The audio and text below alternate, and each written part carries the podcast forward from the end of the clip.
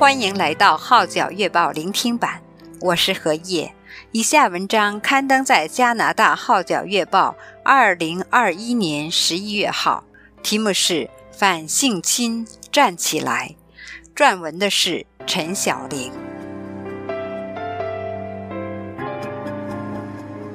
经历了一年半的疫情，学子兴高采烈回到校园，特别是一般大学新鲜学生。想不到西安省大学 （Western University） 的迎新周 （Orientation Week） 迎来了一连串意外。一名一年级的新生在校外怀疑被人暴力袭击致死，另有四名学生分别报称被性侵犯。但最骇人听闻的是，在社交媒体 TikTok 上广泛流传的集体迷奸传闻，事件轰动全国，再次令人关注校园性暴力问题。接受本报访问的学者称，这种现象全国都有，也长期存在，不单是校园问题，也是整个社会的反应。华人社区也不能独善其身。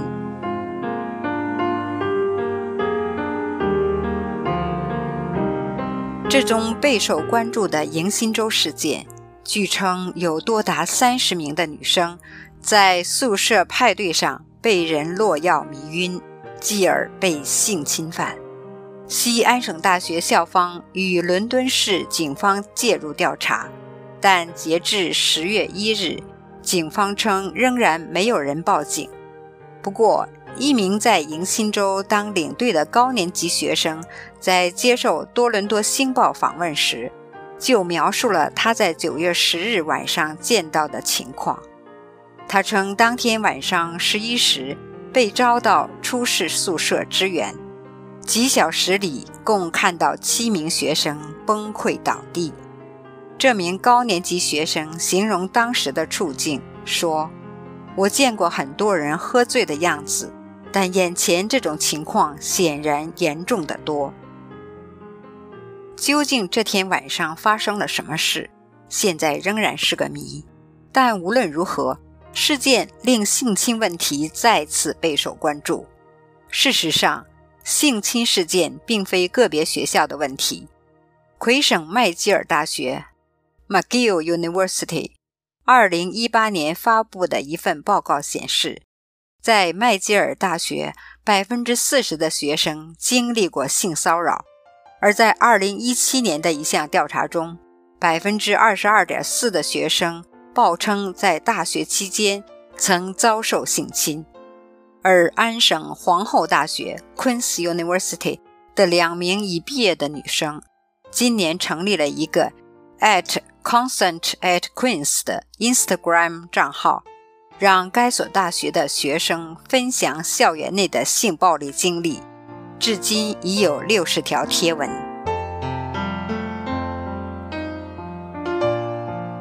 性侵犯一直是加拿大校园内一个长期存在的严峻问题。根据加拿大统计局 （Statistics Canada） 二零二零年发表的统计数字，全国百分之七十一的大专学生。在学校中目睹或经历了不受欢迎的性欲化行为，无论是在校园里，还是与同学或学校其他人在校外，而做出这些行为的侵犯者，大多数是同学。百分之十一的大专女生更在学校里经历过性侵犯。在二零一八年一项有关性暴力的学生调查。Student Voices on Sexual Violence 显示，安省百分之二十三的大学生经历过非自愿的性接触，百分之六十三的人经历过性骚扰。校园里的性侵事件不一定发生在月黑风高之时，也有不少发生在派对和庆祝会上，其中酒精和药物。都成为了催化剂。渥太华医院分析了2013年医院接收的204宗性侵犯案件，其中约四分之一的受害者当时正参加大型集会，最常见的是新年除夕夜庆祝活动、国庆日、万圣节和迎新周活动。在这些人中，百分之九十的人说他们自愿服用药物或酒精，百分之六十的人认为他们被下了药。另外三分之一的受害者认识侵犯者。宿舍是一个经常出事的地点，但医院也看到很多受害人醒来后发现自己身在田野或楼梯间里，身上没有衣服，也不记得自己是怎样到那里去的。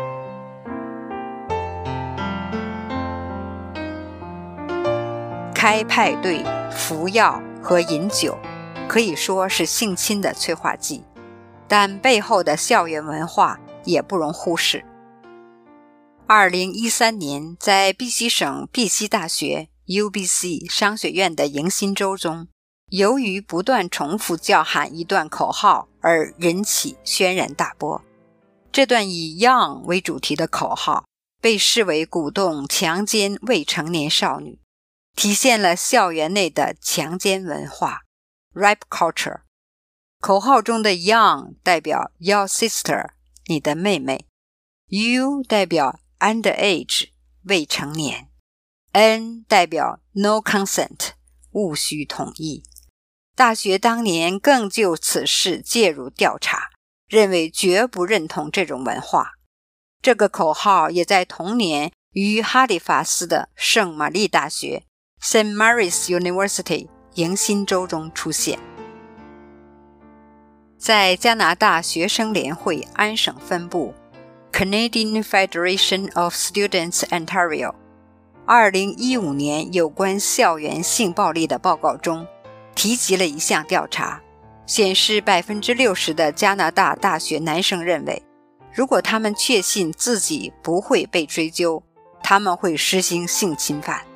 另一项全国性调查发现，百分之二十的男生认为，如果在约会时花了钱，约会对象又受到药物或酒精的影响，或者两人已经约会了很长时间，那么强迫性行为是可以的。报告指出，这种态度代表了长期存在的系统性性暴力 （systemic sexual violence）。然而，这么多年过去后，西安省大学健康研究学院的副教授奥卓特 （Trina Orchard） 认为，这种强奸文化依然存在。在今年迎新周事件后，他撰文倡议：假若没有更安全的措施，全国大学应取消迎新周活动。他指迎新周性侵犯事件持续发生。是因为性暴力和基于性别的暴力 （gender-based violence） 继续在整个社会中出现，强奸文化被视为大学文化的一部分，而各大学当局对这种现象视而不见，反应迟钝，没有做出结构上的改变，也令这种毒文化继续存在。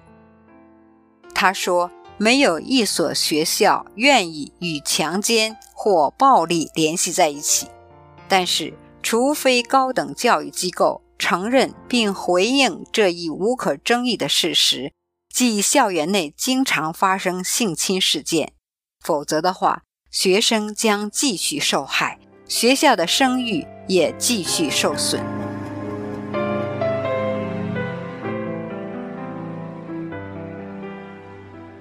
以上文章刊登在加拿大《号角月报》二零二一年十一月号，题目是“反性侵站起来”，撰文的是陈晓玲。我是何叶，多谢你对《号角月报》聆听版的支持。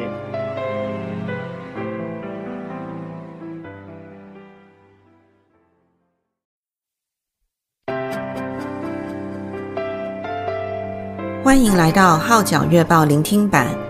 我是怡芳。以下文章刊登在加拿大《号角月报》二零二一年十一月，题目是“性侵犯可以预防吗？”撰文的是陈晓玲。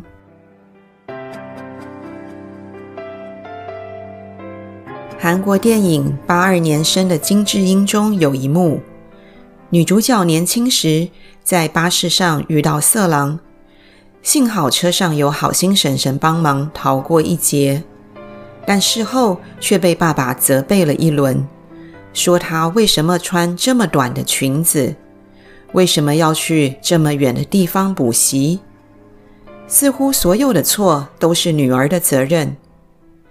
这些事日后成为了女主角的心理阴影。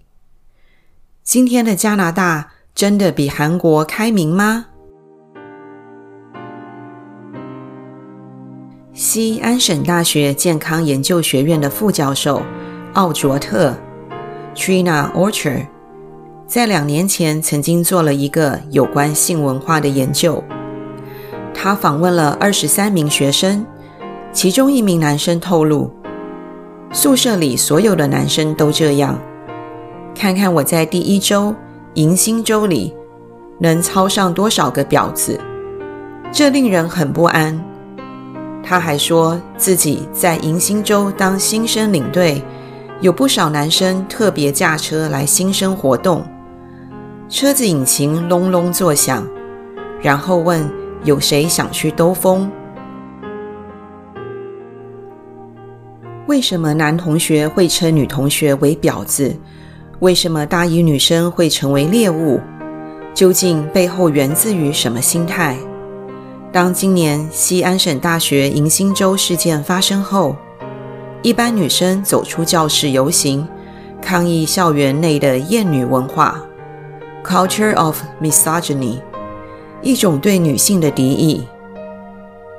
所以，当谈到预防性侵犯的安全贴士时，艾明顿性侵犯中心 （Sexual Assault Center of Edmonton） 认为这些呼吁女性要做的安全守则，令人混淆了性侵犯发生的原因，以及将责任错误地归咎于被侵犯的人，而不是侵犯者，形成所谓的受害人责难 （victim blaming）。对受害人的心理造成极大的伤害。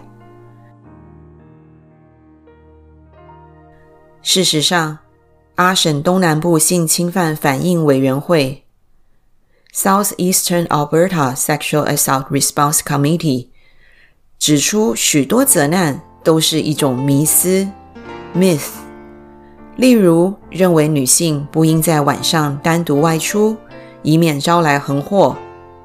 其实，百分之八十的性侵犯都是发生在受害人的家里。又有人认为，女性受到性侵犯是自找的，那是因为她们的衣着和行为。不过，根据受害人的举报，性侵犯的受害者在被侵犯时的衣着和行为各不相同。任何年龄和身体类型的任何女性。几乎在任何情况下都可能遭到性侵犯，所以艾明顿性侵犯中心建议，预防性侵的方法要广泛推广。方法包括教育，向公众提供准确的非受害人责难式的资讯，以及强调同意的重要性。发声。当听到有关性侵犯的不恰当笑话或评论时，在安全的情况下，解释为什么这些评论不合理以及绝不好笑。挺身而出。如果你看到一些令人担忧的行为，无论是在公共场合还是在私人空间，在安全的情况下，你可以采取一些措施进行干预。美国疾控中心 （Centers for Disease Control and Prevention） 更称性暴力是可以预防的，方法是改变社会对性的迷思，教授两性相处沟通的技巧，建造安全及对性侵犯有明确政策的工作及学校环境，以及巩固女性的地位。而所有这些策略都需要全人参与。对终止校园性暴力，大家必须联手改变错误的思想观念。当金智英的爸爸是不能解决问题的。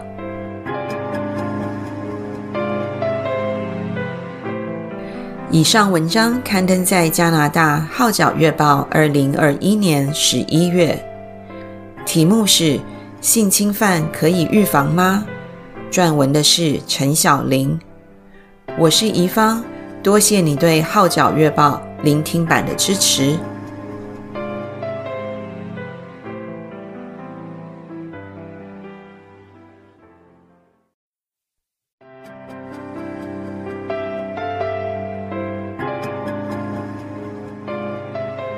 欢迎来到《号角月报》聆听版，我是赵娜。以下文章刊登在加拿大《号角月报》二零二一年十一月号，题目是《我是受害人》，撰文的是陈潇林。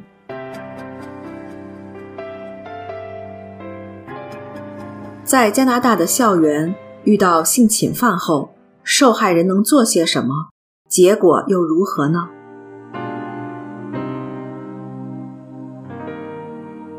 个案一：创伤也不止于被强奸。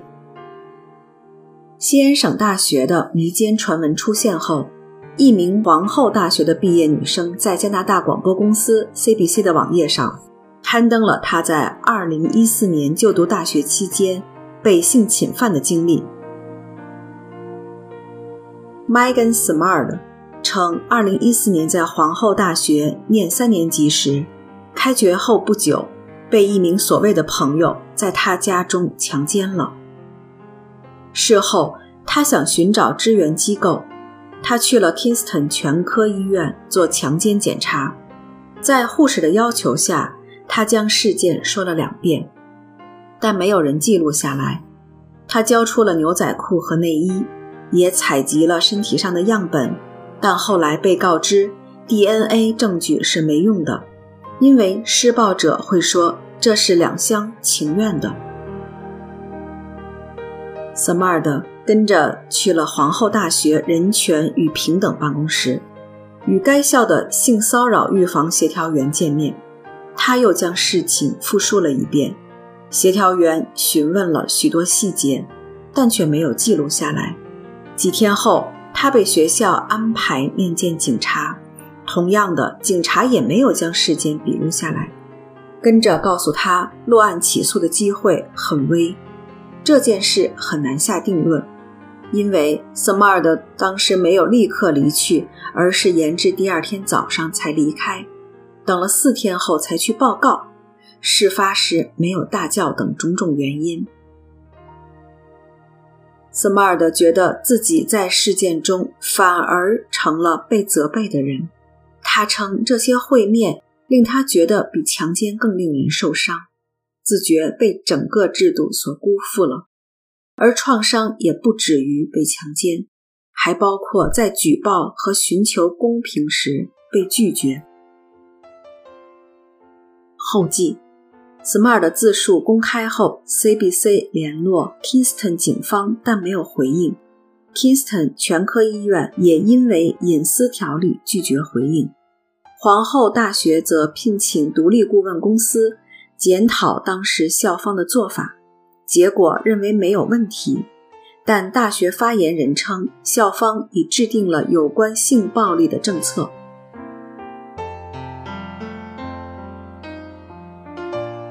个案二：与施暴者继续一同上课。CBC 也在2015年报道了一名多伦多大学女生的经历。她在2014年喝下了一杯怀疑下了药的饮品。她说自己跟着被一名男同学性侵犯了。事件令她感到抑郁，以致不能上课。女生不想报警，因为恐怕被家人知道。但施暴者就在她的班上。为了不想令自己情绪受创，他与多大的辅导员见面，希望可以调离。没想到辅导员跟他说：“你不去上课就是浪费了父母的钱，以及你不去上课就代表他赢了。他可以有的选择只是延期考试，但没有任何方法可以避开这个施暴者。这名多大女生说：“那次经历令他非常自责。他形容那时自己的感觉是：我只是想，也许发生在我身上的事没什么大不了的，也许不是侵犯。我现在知道这是侵犯，但那一刻我完全被孤立了。”后记：CBC 在访问后联络多大。校方调查事件，后来女生终于可以转离学院，不再见到施暴者。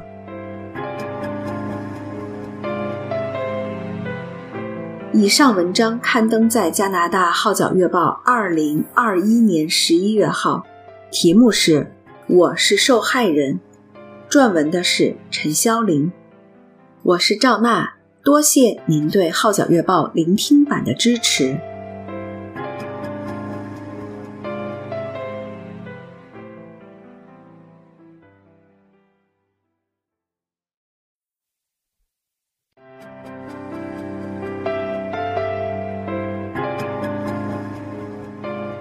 欢迎来到《号角月报》聆听版，我是何叶。以下文章刊登在加拿大《号角月报》二零二一年十一月号，题目是《反性侵站起来》，撰文的是陈小玲。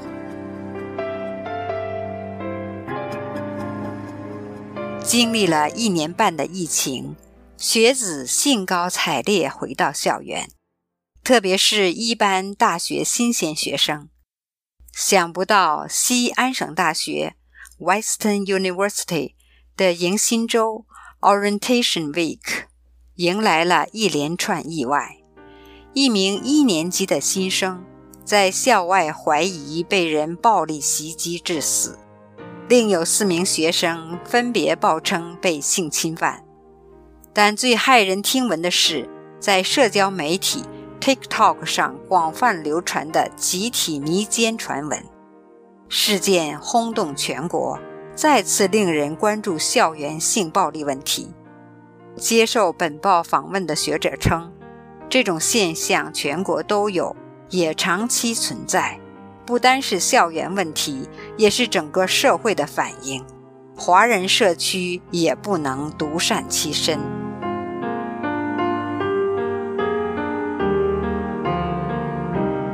这宗备受关注的迎新周事件，据称有多达三十名的女生在宿舍派对上被人落药迷晕，继而被性侵犯。西安省大学校方与伦敦市警方介入调查，但截至十月一日，警方称仍然没有人报警。不过，一名在迎新周当领队的高年级学生，在接受多伦多星报访问时，就描述了他在九月十日晚上见到的情况。他称，当天晚上十一时被招到出事宿舍支援，几小时里共看到七名学生崩溃倒地。这名高年级学生形容当时的处境，说：“我见过很多人喝醉的样子。”但眼前这种情况显然严重得多。究竟这天晚上发生了什么事，现在仍然是个谜。但无论如何，事件令性侵问题再次备受关注。事实上，性侵事件并非个别学校的问题。魁省麦吉尔大学 （McGill University） 二零一八年发布的一份报告显示。在麦吉尔大学，百分之四十的学生经历过性骚扰；而在二零一七年的一项调查中，百分之二十二点四的学生报称在大学期间曾遭受性侵。而安省皇后大学 （Queen's University） 的两名已毕业的女生，今年成立了一个 at consent at Queen's 的 Instagram 账号。让该所大学的学生分享校园内的性暴力经历，至今已有六十条贴文。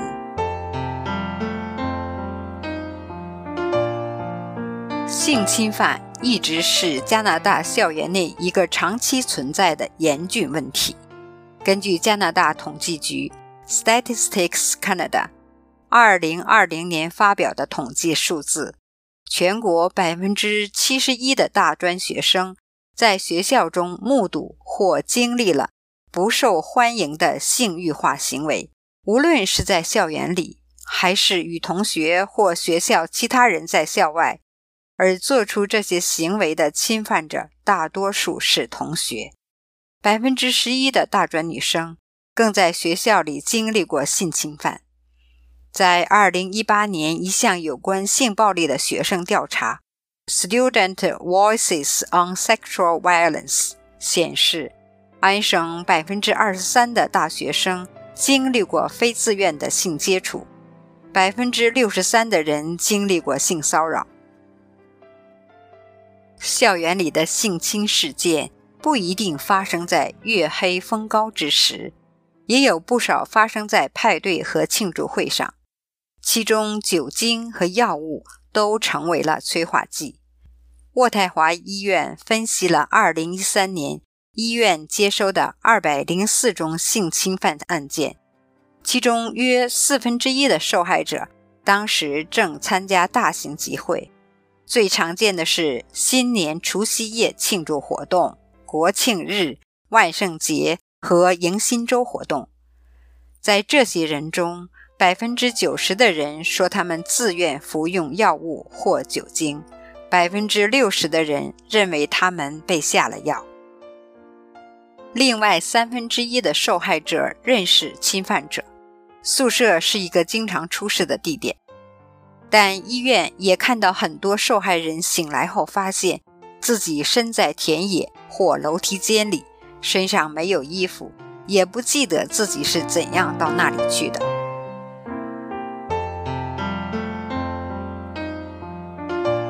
开派对、服药和饮酒可以说是性侵的催化剂，但背后的校园文化也不容忽视。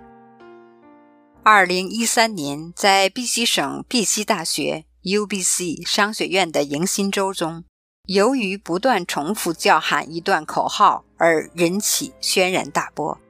这段以 “Young” 为主题的口号被视为鼓动强奸未成年少女，体现了校园内的强奸文化 （Rape Culture）。口号中的 “Young” 代表 “Your Sister”，你的妹妹；“You” 代表 Underage 未成年，N 代表 No consent 勿需同意。大学当年更就此事介入调查，认为绝不认同这种文化。这个口号也在同年于哈利法斯的圣玛丽大学 （Saint Mary's University） 迎新周中出现。在加拿大学生联会安省分部。Canadian Federation of Students Ontario，二零一五年有关校园性暴力的报告中，提及了一项调查，显示百分之六十的加拿大大学男生认为，如果他们确信自己不会被追究，他们会实行性侵犯。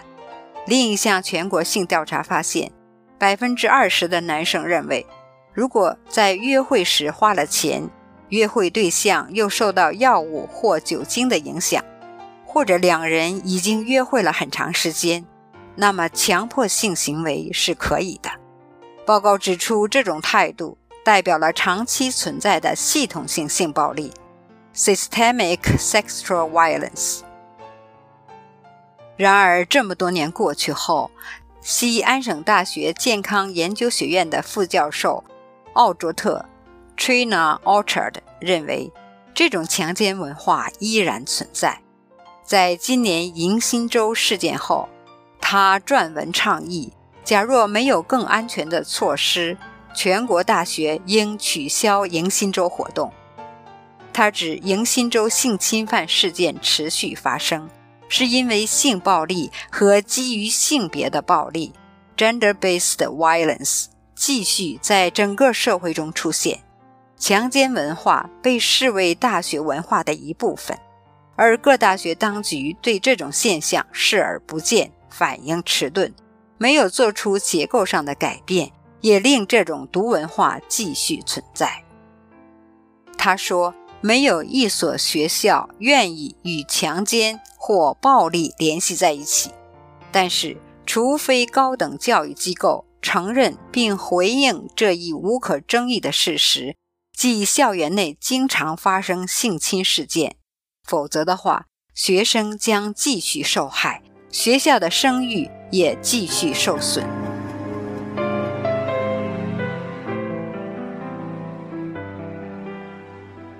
以上文章刊登在加拿大《号角月报》二零二一年十一月号，题目是《反性侵站起来》，撰文的是陈晓玲。我是何叶，多谢你对《号角月报》聆听版的支持。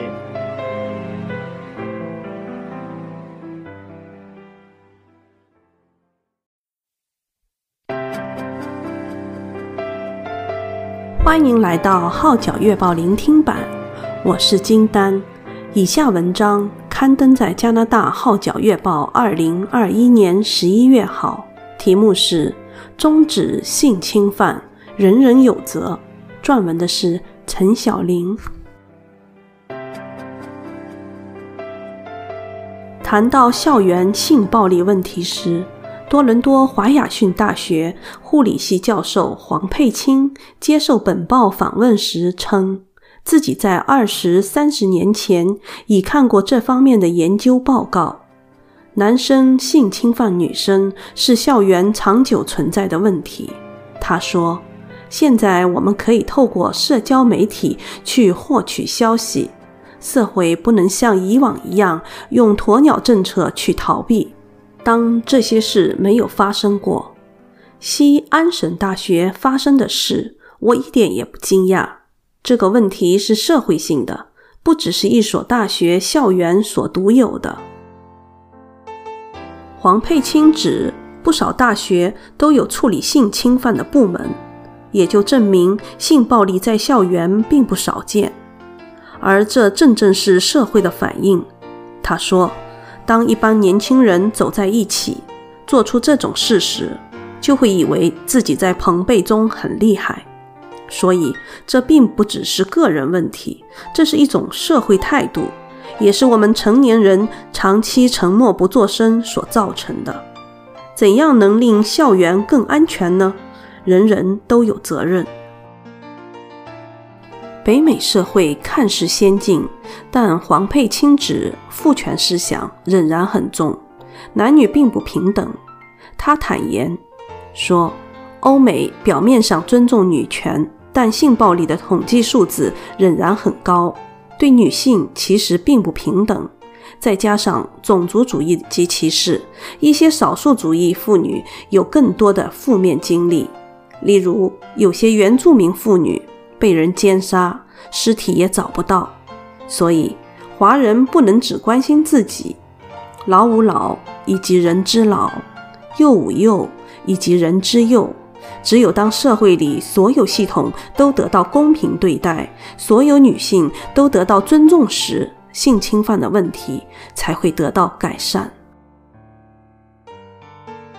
黄佩清坦言，这种男权至上的思想，有时连女性自己也不自觉。他解释说，男生跟女生约会时都会为晚餐付费，其实有些男生心里期望着有性关系的回报。我曾经在班上问女生，她们大多认为约会应该有男生付费。假如我们谈男女平等，这些地方为什么要例外呢？这样等于巩固了男权至上的现象。至于男性在成长中究竟怎样去学习当一个成年男人呢？怎样才算是有男子气概呢？黄佩清认为，在北美校园中，许多大学男生将饮酒、开派对、性交、运动，以至金钱当作男性的象征。在两性关系上也不懂得尊重女生。我们很多年前已有 “No means no” 运动，那就是教导男生，当对方没有同意时，不可以有任何性关系、性活动。黄佩清二十多年前在多伦多公共卫生局工作时，已主办过不少工作坊，教育女孩子保护自己不受性侵犯。她回忆道：“我们教女生出外时要自己买饮品，又要好好看守自己的饮品。大家一起出去时要互相照顾。”女孩子出外时，父母不去接她们，也要给的士费，让她们乘车回来。想不到过了二三十年，社会根本没有改变过。创伤没有处理，也是不会自动复原的。黄佩清两年前办工作坊时，就遇上一位参加者，他小时被父亲性侵犯。后来再入住寄养家庭，今天谈起这段经历，仍然悲从中来，一生活在阴影之中。他指出，这件事对他的精神健康影响很大，长期有焦虑症，对自己也没有信心，经常怀疑自己，甚至不能工作，也不能与人建立亲密关系。黄佩清指，性侵受害人怀疑自己做错事，那是一个很危险的想法。儿童被家人侵犯，会落在一个好混淆的状态中。他们会自问：为什么其他人不会这样？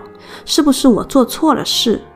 到长大后，又会被人利用这种心理上的弱点，继续被侵犯下去。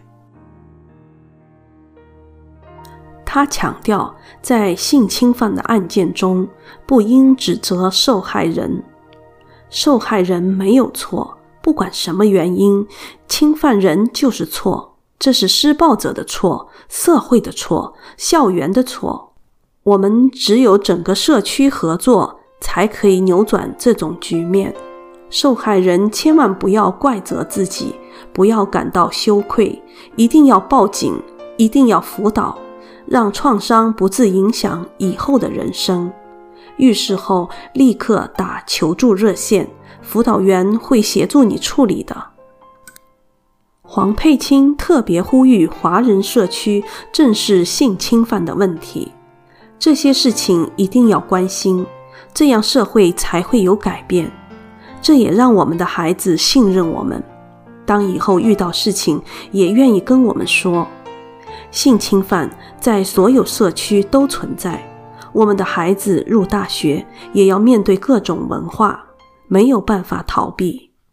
公益是不分社区的，没有选择性，只有整个社会改变，我们才会得到真正的公益。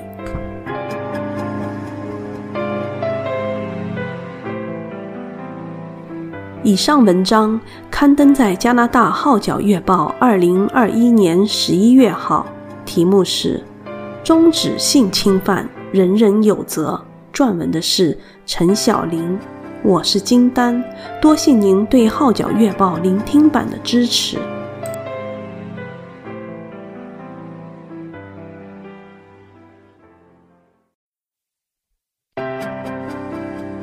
欢迎来到《号角月报》聆听版，我是何叶。以下文章刊登在加拿大《号角月报》二零二一年十一月号，题目是“防范性侵犯，一切从尊重别人意愿开始”。撰文的是陈晓玲。在多伦多强奸危机中心。多元文化妇女反强奸中心 （Toronto Rape Crisis Center, Multicultural Women Against Rape） 的辅导员和倡导者 Deb Singh 接受本报访问时强调，防范性侵犯不是叫女孩子要做什么，而是先教男孩子怎样尊重对方的真正意愿，做什么事都要得到别人的同意。Consent。信称自己并不相信所谓的自保贴士，例如要穿什么，又或不要去什么地方。他不认为这样会阻止侵犯者的企图。最重要是大家学习怎样去尊重别人的意愿。他解释说：“我教导自己七岁的儿子，假如我们要去触摸别人时，你要听取别人的回应，可以还是不可以，然后尊重他们的意愿。同样的，别人也要尊重我们的身体。制止性侵也是人人有责。”性说自己是如此教导儿子的，要看周围发生的事是否有问题。当你长大后，开派对时，不要自己离开，将朋友留下来。假如看到有女孩喝醉了，根本不能给 consent 表达意愿，也要出手帮忙，不要让女孩给人趁虚而入。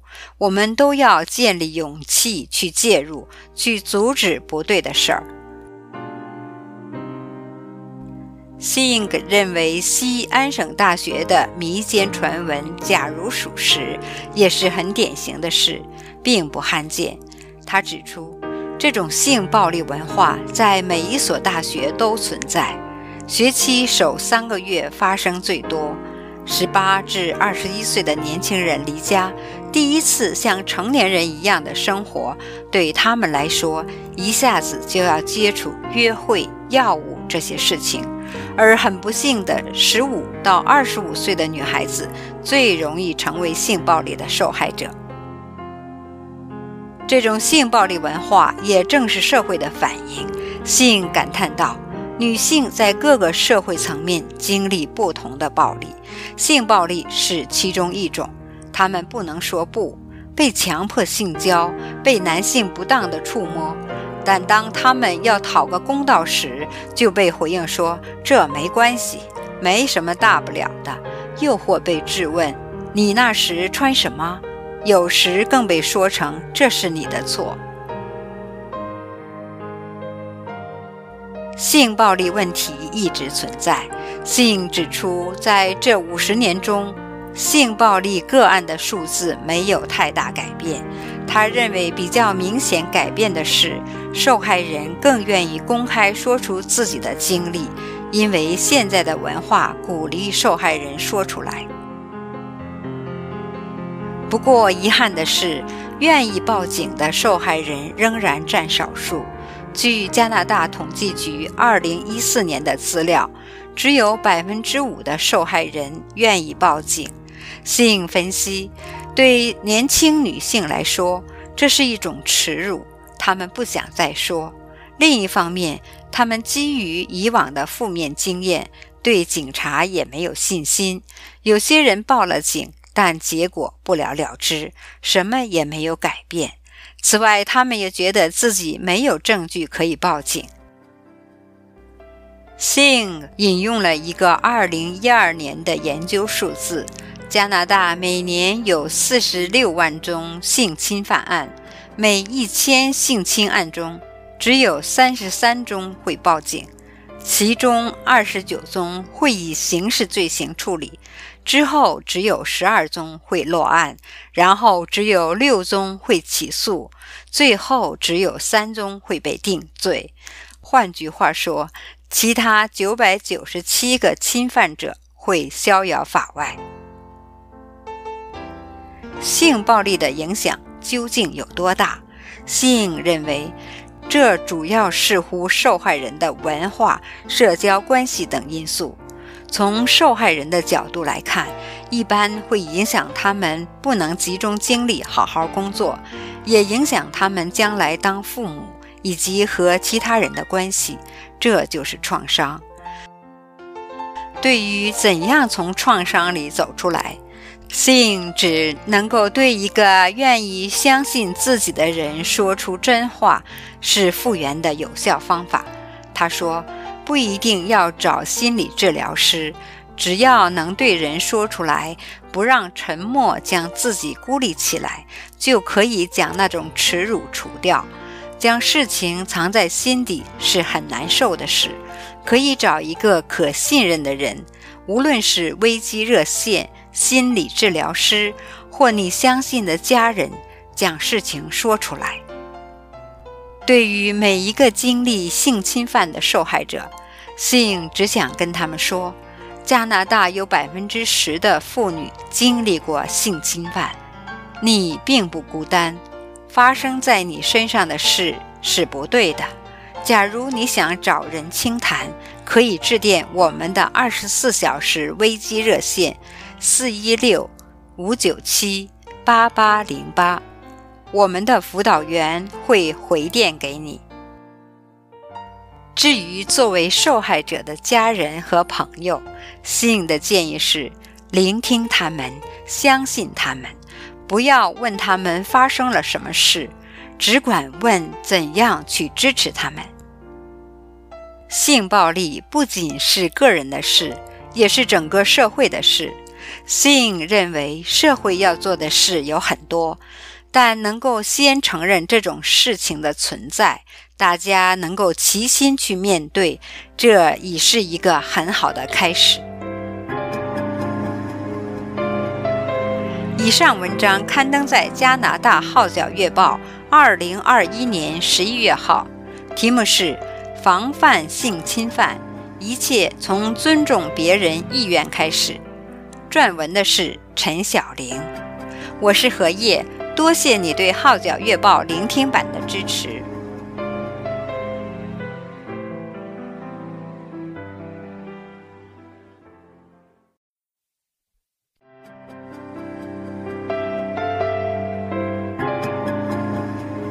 欢迎来到《号角月报》聆听版，我是海松。以下文章刊登在加拿大《号角月报》二零二一年十一月号，题目是“站起来反性侵，还校园一片净土”。这是本期的点题文章。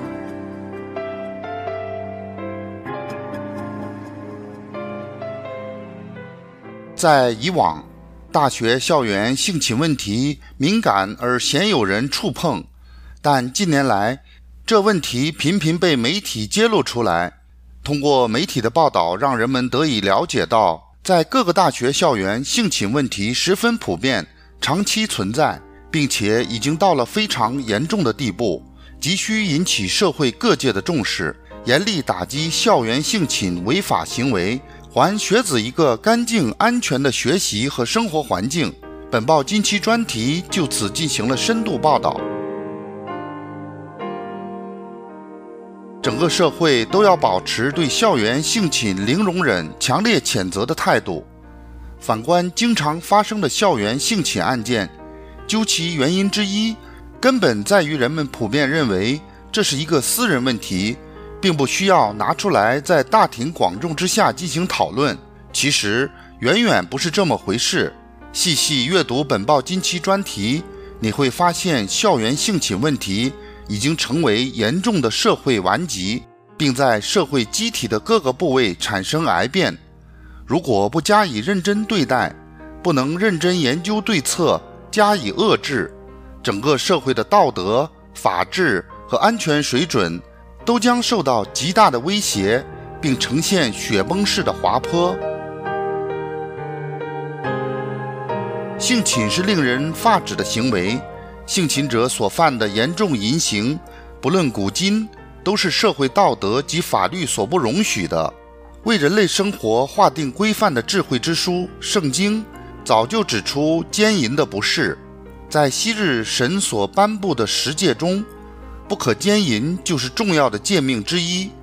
性侵者强行侵犯受害人，这种奸淫罪行乃是滔天之重，人人都有责任站起来。将性侵者绳之于法，以剿歪风。另一方面，如何通过法律等途径保护自己的权益，严防性侵，本报专题已经进行了详细的报道。其实，在防范性侵伤害方面，信仰的力量是巨大的。圣经中多次提到持守圣洁生活方式。免使别有用心者有机可乘，让自己远离侵害。圣经帖撒罗尼迦前书四章三至四节说：“神的旨意就是要你们成为圣洁，远避淫行；要你们个人晓得怎样用圣洁尊贵守着自己的身体。在两性关系上，神要求人尊重自己的身体，要过圣洁的生活。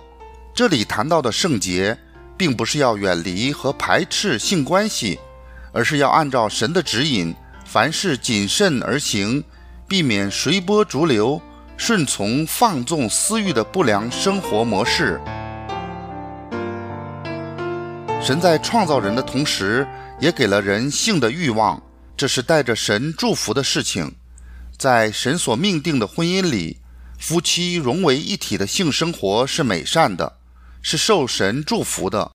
然而，人因着自己的罪行，肆意追求快感，违背了神最初的美意，后果就如圣经加拉太书六章八节所说：“顺着情欲撒种的，必从情欲收败坏。”顺着圣灵撒种的，必从圣灵收永生；性侵者倒过来放纵情欲，任意妄为，视奸淫为等闲，绝对是社会的一大祸害。我们希望看见社会人心清洁，不愿意看到道德沦亡。尤其是大学校园的学子，个个都是社会精英。假如我们对校园性侵事件置若罔闻，对校园性侵者姑息养奸，在我们赖以建构的明日社会栋梁中，就会渗杂了歪斜之柱。这绝非社群之福。我们必须以零容忍的态度和决心，站起来反性侵，让校园成为追求人生更高目标的安全之地，让社会成为洁净的安居乐土。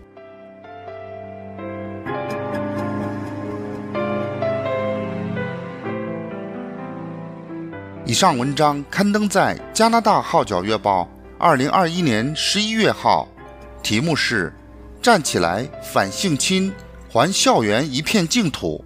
这是本期的点题文章。我是海松，感谢您对《号角月报》聆听版的支持。